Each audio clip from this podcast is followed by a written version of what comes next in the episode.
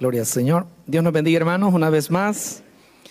Eh, es una bendición. Dios bendiga al pastor Michael, ¿verdad? Su esposa, su familia, el equipo de trabajo y todos, toda la iglesia, ¿verdad? En este lugar. Amén. Y bendiga también esta, este lugar aquí donde Dios le concede estar eh, pastoreando, ¿verdad? Ha sido de mucha bendición nuestro hermano para cada uno de nosotros también. Y tenemos un cariño muy grande, ¿verdad? Con mis hermanos. Y la verdad es que lo admiro mucho, hermanos. Créanme, eh, para mí es un, un, gran pastor.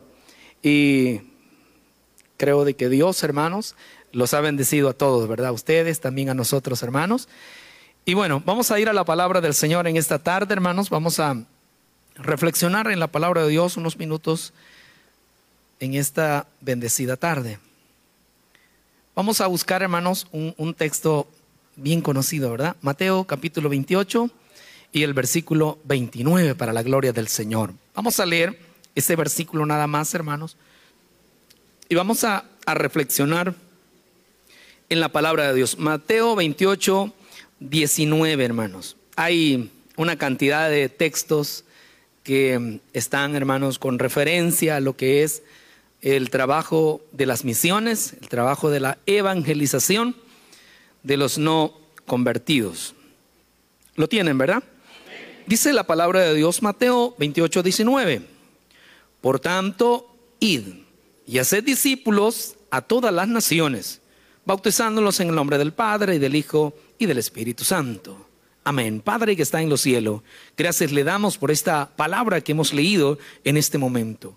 Pedimos Dios que nuestros corazones puedan recibir esta palabra, Dios, en el nombre de Jesús y que pueda crear un efecto poderoso y glorioso en nuestras vidas. En el nombre de Jesús, amén y amén. Puede sentarse, ¿verdad? Vamos a hablar, hermanos, sobre el llamado de Dios. El llamado de Dios a la iglesia. Y como todos somos parte de la iglesia, ¿verdad? También recibimos llamados personales. Dios hermano nos llamó a nosotros en el, al ministerio pastoral en el año 2012. Quiero introducir ahí hermanos este, esta reflexión. En el año 2012 iniciamos cerca de San Marcos Lempa, estuvimos dos años. En el 2014 eh, nos llaman en el mes de junio y nos dicen vas a ir a trabajar a Isla San Sebastián. Entonces eh, llegamos a Puerto Parada un miércoles y me embarqué, ¿verdad?, con el, con el hermano, con el pastor que me llevaba a conocer. Años atrás, hermanos, yo había viajado a una hacienda que tenía un, un familiar. Estuve trabajando unos días con él ahí cerca de Puerto Parada. Ya me habían enseñado Puerto Parada y me había enseñado la ruta hacia San Sebastián, como a las 5 de la tarde. Un día, me recuerdo, en el año 2005. Y veo hacia adentro y digo, en Puerto Parada, como a las 5 de la tarde. Y ahí para allá le digo al amigo que me andaba enseñando, quedan, ahí hay unos cantones, me hay gente adentro. Y le digo yo, ni loco me fuera a meter ahí adentro. ni loco me fuera a meter, pero ni andar solo por andar, mucho menos cómo ir a vivir allí. 2005. 2014, el primero de julio del 2014, ingresamos a vivir a la isla porque no se puede estar viajando todos los días o los días que hay servicio. Eh, primero, el gasto sería un poco fuerte. Lo segundo, eh, la cuestión de la lancha es bien complicado, ¿verdad? Por las mareas, todo eso que un, un, rato se baja en un lado uno, otro rato se baja en otro lado. Cuando desembarcaron, yo creo que desembarcaron una parte más acá y cuando ya abordaron fue más allá. Entonces todo eso complica. Porque digamos, si yo viajara, llevo una lancha y se me olvida la marea y la dejo y queda seco, ya no salí, ya no sale. Entonces, todo eso complica. Entonces, la exigencia es ir a vivir a ese lugar. Ir a vivir a ese lugar. Entonces, en 2014, hermanos, llegamos a poder servir en, esa, en ese lugar. Por primera vez, nunca me había subido una lancha. Ese primero de, ese, un 18 de junio, yo me subí por primera vez a una lancha cuando fui a conocer y digo, Dios mío, ¿a dónde ando aquí? Y luego cuando ya nos fuimos a la semana de estar allá, eh, salgo a ver el, puertecito ahí adentro, a las cinco y media de la tarde, y me quedo viendo y digo, Dios mío, ¿a dónde me he venido a meter? Una gran soledad, ¿y para dónde? ¿Y a qué hora salgo? ¿Y cómo salgo? Todo eso, hermano, se pone a pensar uno, más que fue en el mes de julio y comenzaba, ese año hubo un invierno muy fuerte. Y cuando el invierno es fuerte y hay mucha lluvia, hay mucha plaga de zancudo. Pero como no se imagina, hermanos, la gente está comiendo en alguna pupusería y así le hace. No, no son las moscas, son los zancudos.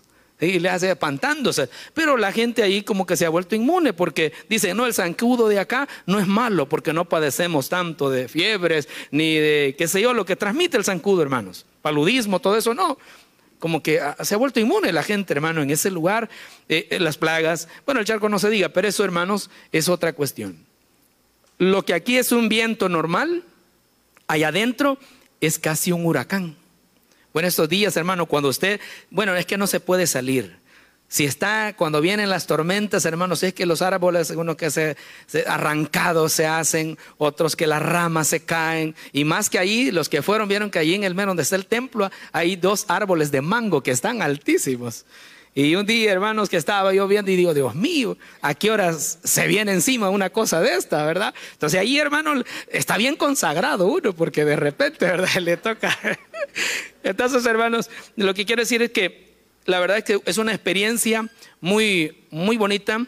Y yo sé que cuando uno vive momentos, hermanos, difíciles, lo siente, ¿verdad? Pero cuando usted los va pasando y los va superando y se va adaptando y se va ubicando, eh, uno después dice, esto solo hace Dios. Porque una de las cosas que, me motiva, que me anima, aparte hermanos de, que mi familia, ¿verdad? Está conmigo, mi esposa, mis hijos, que ellos eh, también hermanos, eh, me motiva ese testimonio de Jesús, ¿verdad? Lo que Él hizo por nosotros, su misión.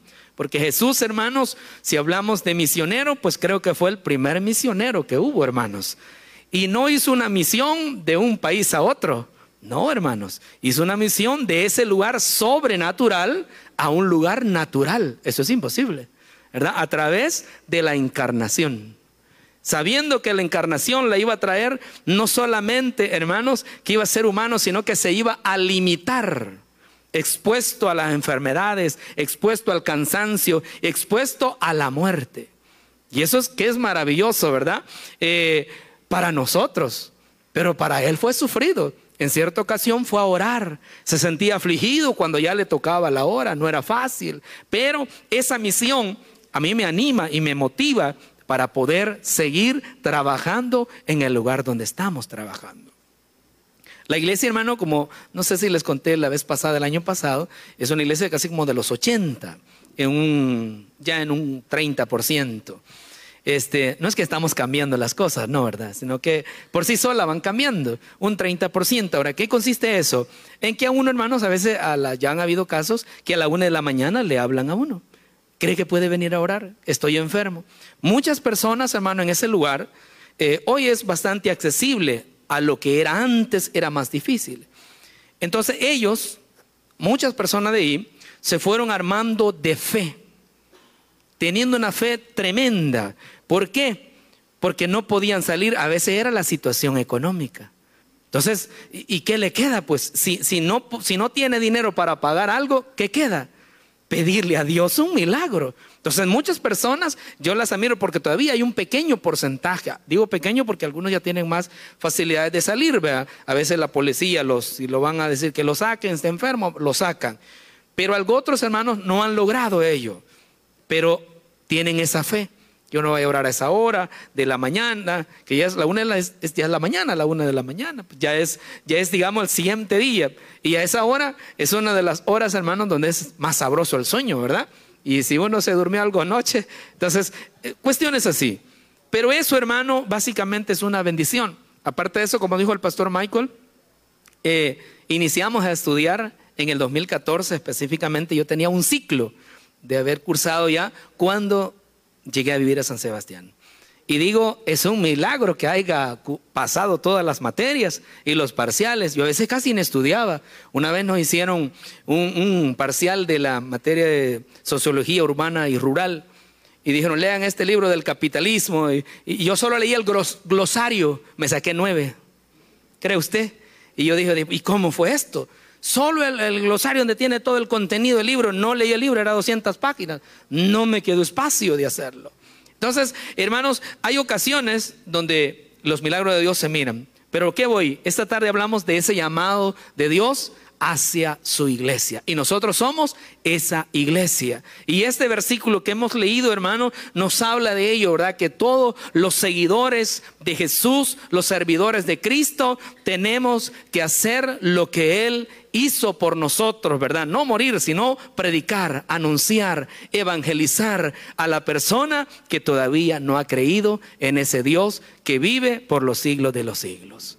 Así que yo animo, ¿verdad? También si algún hermano quiere incorporarse a estudiar teología, hermanos, puede estudiar, puede hacerlo, hermanos. Yo sé que a veces las limitaciones también cuesta, hermanos, porque a veces uno no puede económicamente, a veces se le complica, pero como estas cosas, hermanos, no son de hombres, esto no es una empresa humana, esto es el reino de Dios. Si usted emprende algo, quien le va a proveer para que usted termine esa carrera que usted ha iniciado, va a ser el de arriba, ese Dios que vive por los siglos de los siglos, ese Dios que a usted y a mí nos bendice siempre, que nos provee las cosas. Por eso es importante confiar en Él y saber que Dios nos hace un llamado. Y quiero mencionar algunos ejemplos en la Biblia, así eh, un poco rápidamente, hermanos. Y uno de los ejemplos que a mí me llama la atención de cómo Dios lo llama, de cómo Dios, hermanos, conversa con él para convencerlo para que vaya, es a Moisés. Y eso está en Éxodos 3, ¿verdad? Y yo creo que muchos quizás lo hemos eh, escuchado, lo hemos leído y qué sé yo, escuchado prédicas. En Éxodos 3 se da un diálogo entre Dios, hermano, y Moisés y comienzan a platicar. Moisés está trabajando y Dios comienza a hablar con él y le dice, mira, mi pueblo sufre en Egipto y quiero que tú vayas a sacarlo. Y comienza él con una serie, hermanos, de pretextos. Diego mío, pretextos, ¿verdad? O excusas porque siempre, ¿verdad? Las excusas, hermanos, cuando usted busca a alguien para hacer algo y le dice, mire, fíjese que ese día no sé, yo creo que tal, no sé si puedo, mire, voy a revisarle, mire, es que no sé si puedo. Y ahí se va y se va. Moisés así se fue. Y se me dice, ¿quién, eh, ¿quién soy yo? Y luego y, me preguntan quién me manda. Y al final, hermano, él dice, manda al que debes enviar. Si, si hubiera sido, hermano, eh, un salvadoreño al que, le dice, al que le dice eso, que lo estaba enviando, le hubiese dicho, ah, mí yo no tengo ganas de ir, manda otro. Eso quiso decir Moisés al final. Manda otro, le dijo, yo no quiero ir. Y, le hizo el gran alegato solo para decirle que no quería ir, cree usted. Qué tremendo, ¿verdad? Y, pero al final fue porque tuvo que ir. Y así en la Biblia hay otras personas, hermanos, como Jeremías, que cuando Dios le habla también, Jeremías capítulo 1, cuando Dios le habla que para, para enviarlo, ¿verdad? A poder exponer la palabra de Dios, Él dice, no, Señor, yo no puedo hablar, si yo soy un niño, le dice Él. Y le dice, pero si es que desde, desde que estabas en el vientre de tu madre, yo ya te escogí y te he puesto por profeta. Y qué maravilloso, hermano. Lo que sucedía era, hermanos, que el profeta tenía tres funciones. Y la primera es que el profeta tenía que denunciar denunciar el pecado, denunciar la injusticia, las desigualdades, tenía que denunciar esas cuestiones. Pero también el profeta tenía que anunciar, es decir, llevar una palabra de esperanza. Estás perdido, estás acabado, has hecho lo malo, pero Dios te dice hoy que tienes la oportunidad de arrepentirte para que Él pueda perdonar tus pecados. Ese era el mensaje. Y luego la tercera función es que era un vicario. Sí, él, era un vicario, él representaba a Dios en ese momento cuando llevaba la palabra de Dios. Pero estos hombres tuvieron una reacción negativa. Al que veo yo que es más positivo es a Isaías, cuando él dice, hermanos, eh, Isaías 6, 8. Y hoy día el Señor dice, y estaba preguntando, ¿y a quién vamos a enviar? ¿A quién vamos a mandar? Y él dice, he aquí, yo voy a ir. Qué bonito, ¿verdad? Qué maravilloso la manera de responder. Como iglesia también nosotros, hermanos, somos llamados. Nosotros somos iglesia. Y la palabra iglesia es de la palabra griega eclesía. y es tomada, hermano, de la eclesía popular griega. Y era la eclesía popular griega, era eclesía es los convocados o llamados a la ágora, a la plaza, para tratar asuntos de la polis. Pero en esta tarde nosotros hemos sido convocados no para tratar asuntos de la polis, sino asuntos de la obra y del reino de Dios. ¿Y de qué hablamos hoy? De que hay que hacer misiones en nuestro país, que hay que evangelizar al caído. Hay muchas personas que están en este mundo, hermanos, convulsionando, gente que está con ganas de quitarse la vida, está deprimido, tiene deuda, la dejó la mujer, lo dejó el hombre, el hijo quizás es maltratado por el padre. Hay un solo relajo en este mundo y usted y yo hemos sido llamados para llevar esta palabra de salvación. Amén, hermanos. Amén. Así que usted y yo somos los que hemos sido llamados para poder llevar esa palabra de Dios. Por eso somos la iglesia, los convocados, los llamados. Y el Señor nos invitó a nosotros a este reino y por eso estamos aquí. Dice el texto que hemos leído, por tanto, id. Es decir, por tanto, vayan. Es fácil decir, vamos a orar para que la gente venga aquí. Vamos a orar para que el borracho venga aquí. Vamos a orar para que aquel hombre que anda perdido venga a este lugar. Jesús dijo, vayan. Caminen. El detalle es, hermanos, que salir es un problema, hermanos. Usted sabe que más ahora que es invierno, puede llover. No es que los va a dar gripe, no es que los puede dar calentura, es que los podemos enfermar. No es que tengo que cuidar esto, no es que la casa no la puedo dejar sola. Y si no tiene casa, no es que no tengo casa. Y entonces... No es que no puedo dejar a mi esposa sola y si no tiene esposa, no es que no tengo esposa, no puedo ir, yo tengo que hacer la cosa. Y entonces, ¿cómo es? Pues ¿Cómo queremos nosotros? ¿De qué manera? Entonces él dice, por tanto, vayan. Y esto, hermano, no es, no es tanto una opción. Es cierto que son imperativos pasivos, pero, pero quieras o no, son un mandato. Es un mandamiento para nosotros. Y los mandamientos, mandamiento de mandato. Y los mandatos básicamente son órdenes. Usted sabe que los mandatos son órdenes, pues. Si aquí aprueban algo, bueno, estamos en régimen. ¿Y quién dice algo, pues? ¿Y cómo lo van a quitar? Si quien manda lo ha puesto en este país. Y en este caso no, no es el presidente que está diciendo esto, no, es Jesús de Nazaret. Es más que un presidente, es más que... Amén, hermanos. Amén. Amén. Él es el que nos está diciendo, vayan porque yo comencé esta obra, porque yo comencé esta misión. Ahora les toca a ustedes. Qué lindo, ¿no? Imagínense ustedes que viniera el señor presidente, ¿verdad? Y dijera, fulano tal, ¿crees que puedes desempeñar mi trabajo por un día? Encantado. Por favor, ser el presidente. Pero usted y yo no, no estamos en esa situación. No, el que nos está invitando no es el presidente de este país, no, es el rey de reyes y señor de señores. Hace mi trabajo, le está diciendo a usted y a mí. Mire qué bueno. Sí, hay otro pasaje que dice que nosotros somos embajadores. Sí, porque llevamos el mensaje no de nosotros. Mire qué lindo.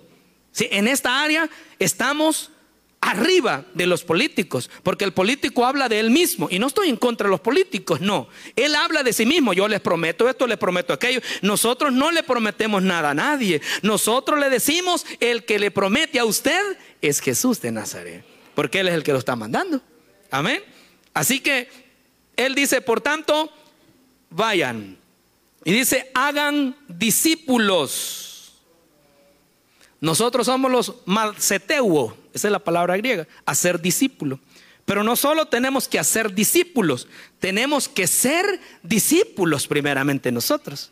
¿Verdad? Tenemos que ser, tenemos que, que encarnar, tiene que estar profundamente en nuestro corazón esa palabra de ir nosotros a predicar la palabra de Dios. Eso nosotros tenemos que hacerlo. Los mercedes son los discípulos, alguien que aprende de otro. Es un estudiante, pero el mercedes griego no solamente es eso, es una persona que comparte su vida con su maestro. No se limita a ir a un salón de clase, aprendió ciertas horas y se va para su casa. No, el modelo es el modelo que tenía Jesús. Esos eran los mercedes. que andaban con Jesús todo el tiempo, se conocían bien. Cuando uno camina cerca de una persona, conoce sus virtudes. Diego mío, virtudes. Pero también conoce sus defectos, ¿sí? Y cuando uno cosa, uy, este fulano era así, qué barbaridad. No, hermanos. Jesús conoció bien a sus discípulos. ¿Cómo era Pedro? no era fácil Pedro. Tenía un temperamento algo. Y Abraham, Pedro entre nosotros. Bueno. Los que no tienen que haber son Judas. Eso sí, no, hermanos. Que hayan Felipes que no sabían a dónde ir que hayan Tomases en algún momento que, que les vaya un poco la fe, pero Judas no, esos que no hayan. Porque esos son los traicioneros. Esos son hermanos los que procuran volcar la obra de Dios. Y quiero decirle, quien la ha hecho de Judas nunca ha podido salir con la suya. ¿Sabe por qué? Porque los planes de Dios nadie los puede burlar. Nadie puede burlar el plan del Señor. Porque el plan de Dios es de Dios. Y Dios es todopoderoso. Dios nunca ha perdido una batalla. Y como nosotros somos hijos de Dios, también somos llamados a no perder ninguna batalla. Entonces Él dice, vayan y hagan discípulos. Y ese discípulo o esa persona cuando recibe la palabra de Dios tiene que experimentar algo. Y eso es el arrepentimiento. Del griego metanoia. Metamente y noia es un cambio. Cambio en la forma de pensar. ¿Verdad? Ya este día, hermanos, o los días que hay servicio, ya no piensa salir para otro lado. No es que yo voy a ir a chotear aquí, voy a ir a pasear allá, voy a andar aquí, voy a andar allá y gastando en otras cosas, hermanos. Él sabe, el que ha cambiado de pensamiento sabe que aquí hay servicios de cultos y venimos a edificar nuestras almas y venimos a adorar el nombre de Dios. Pero el que todavía no ha cambiado, hermanos, e-, ese anda en otro mundo. ¿Sí? Si se casó con, una mujer, anda vigiando otro poco. Es que son siete, dice, a ver, ¿dónde hay de eso? Pero bueno. Sí, igual la misma la señora, ¿verdad? No es que yo ya lo veo, dejo a este viejo, ya, está viejo, ya está feo. Mire, pues, hasta panza echó ya. Por eso es bueno andar saco, hermano. Fíjate que me está gustando ya. No se le mira uno, yo me veo bien figura. Sí, y, y, pasa eso, hermano. Ya, ya no se ve bien. Eso no es un discípulo de Cristo. La palabra de Cristo llegó, pero no se arrepintió de corazón. No se arrepintió. Ahora, y los primeros que tienen que estar arrepentidos somos nosotros los que vamos a llevar el mensaje. ¿Verdad? No solo por lo que puedan decir, no. Si lo que puedan decir, pues igual nos puede valer. No, lo, lo importante es que no vayamos a servir de puente, ese es el problema. Muchos se salvan y nosotros, tranquilo. No, por eso es importante que nosotros experimentemos primero esa conversión en Cristo Jesús. Ahora, sigue diciendo, no vamos a llegar hasta la cuestión del bautismo, hermano, sino los primeros versículos. Dice, hagan discípulos a todas las naciones. Ay, esto como que fue un balde de agua fría que les cayó a los discípulos. Vayan y hagan discípulos a todas las naciones. No, no. Para un judío, para un judío, Mire, fíjate que los judíos eran los que dividían el mundo en dos tipos de personas. Los judíos o los israelitas, pues, que ahí están, es un solo rollo eso. Y gentiles. Los gentiles eran vistos como cualquiera. En cierta ocasión, pues, eran vistos hasta como perros. Imagínese usted. Eran vistos como animales. Y al ser visto como perros, no crea que era como hoy, ¿verdad? Como, como un, eh, ¿qué? Un pitbull. No, hermanos. No. Un pastor alemán tampoco. No era de esos perros, hermanos. Si eso hasta en el carro puede andar bien bañadito, bien bonito. Era otro tipo de perros. Eran perros, hermanos, que se vivían en la calle, andaban todos arruinados, hasta los mismos animales. Así era comparado el gentil. Y decirle a un judío, vas a ir, vas a ser discípulo, vas a ir a predicarle de la salvación a los gentiles. Ay, no, quería ya. Eso, eso era chocante contra ellos. Y más por lo que habían visto en Jesús en cierta ocasión, ¿verdad? bueno, él se está contradiciendo en eso. El plan de Dios era para todo el mundo. Desde el Antiguo Testamento se reflejaba a ese Dios universal. La propuesta del libro de Jonás es eso. Es un Dios universal, no era un Dios de una nación, no era el Dios de un pueblo nada más, no, era el Dios del universo. Por eso le dice a Jonás, anda a Nínive para que se arrepientan. Ellos no eran del pueblo de Israel. era otra gente. Y por eso es que no quería ir. Y por otras razones, ¿verdad? Por eso. Pero Jesús les encarga que vayan a todas las naciones. No es que yo al vecino no me cae mal, no le predico que se condene ese vecino porque en cierta ocasión me insultó. No es que fulano, mire, me los perros cuando iba en la calle y, casi me muerden al cipote. Yo no evangelizo a ese fulano. Hay que se muere, que se pudra y hay que se vaya a quemar. No podemos hacer eso nosotros, hermanos. ¿Verdad que no? Si alguien en algún momento nos causó un problema, es a toda la gente, a donde podamos ir a la comunidad, tenemos que ir, hermano. No, pero es que se lo vi la vez pasada y casi me echa el carro encima. Porque cuando uno hace algo se le olvida, ¿verdad? Pero a quien le hacen no se le olvida. No se le olvida. Entonces, a veces no se le olvida. Pues con esa persona que quizás tuvo una mala experiencia, usted tiene que responderle con algo maravilloso. Amén. Eso es invocar la otra mejilla, hermanos. No es literal. Vaya, pegame aquí, pegame otra vez aquí. Les, no, hombre, hermano. No. No, si alguien le hizo algo así, usted le lleva la oferta del Evangelio, le lleva a que sea bendecido. Pues sí, darle el Evangelio es, es ser una persona que queremos compartir el Evangelio. Es ser una persona generosa. Generosa. Y si queremos negarle el Evangelio a la gente, entonces somos egoístas. No solo es no compartir dinero, sino no compartir también el Evangelio. Muchas personas, hermanos, no necesitan a veces dinero, hermanos. Lo que necesitan es una palabra que les ayude a hacer las cosas bien.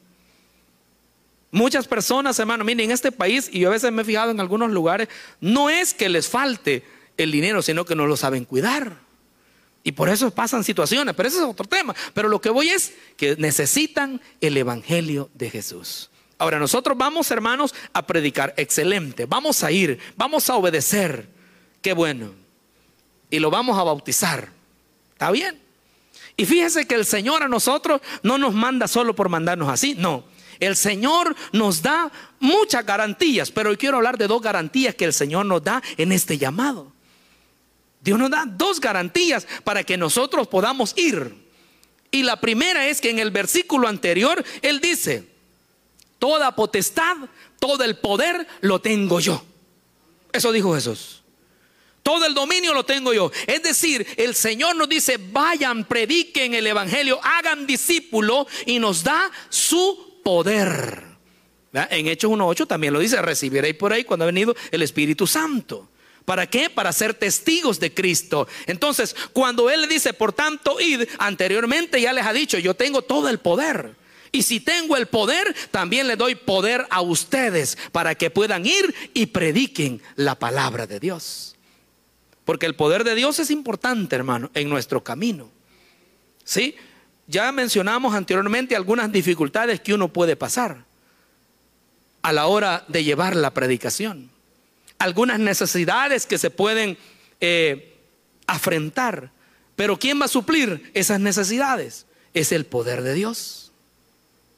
No es que es que ahí hicieron eso porque tienen pisto. No, no es porque hay pisto, es porque Dios a través de su poder obró grandemente.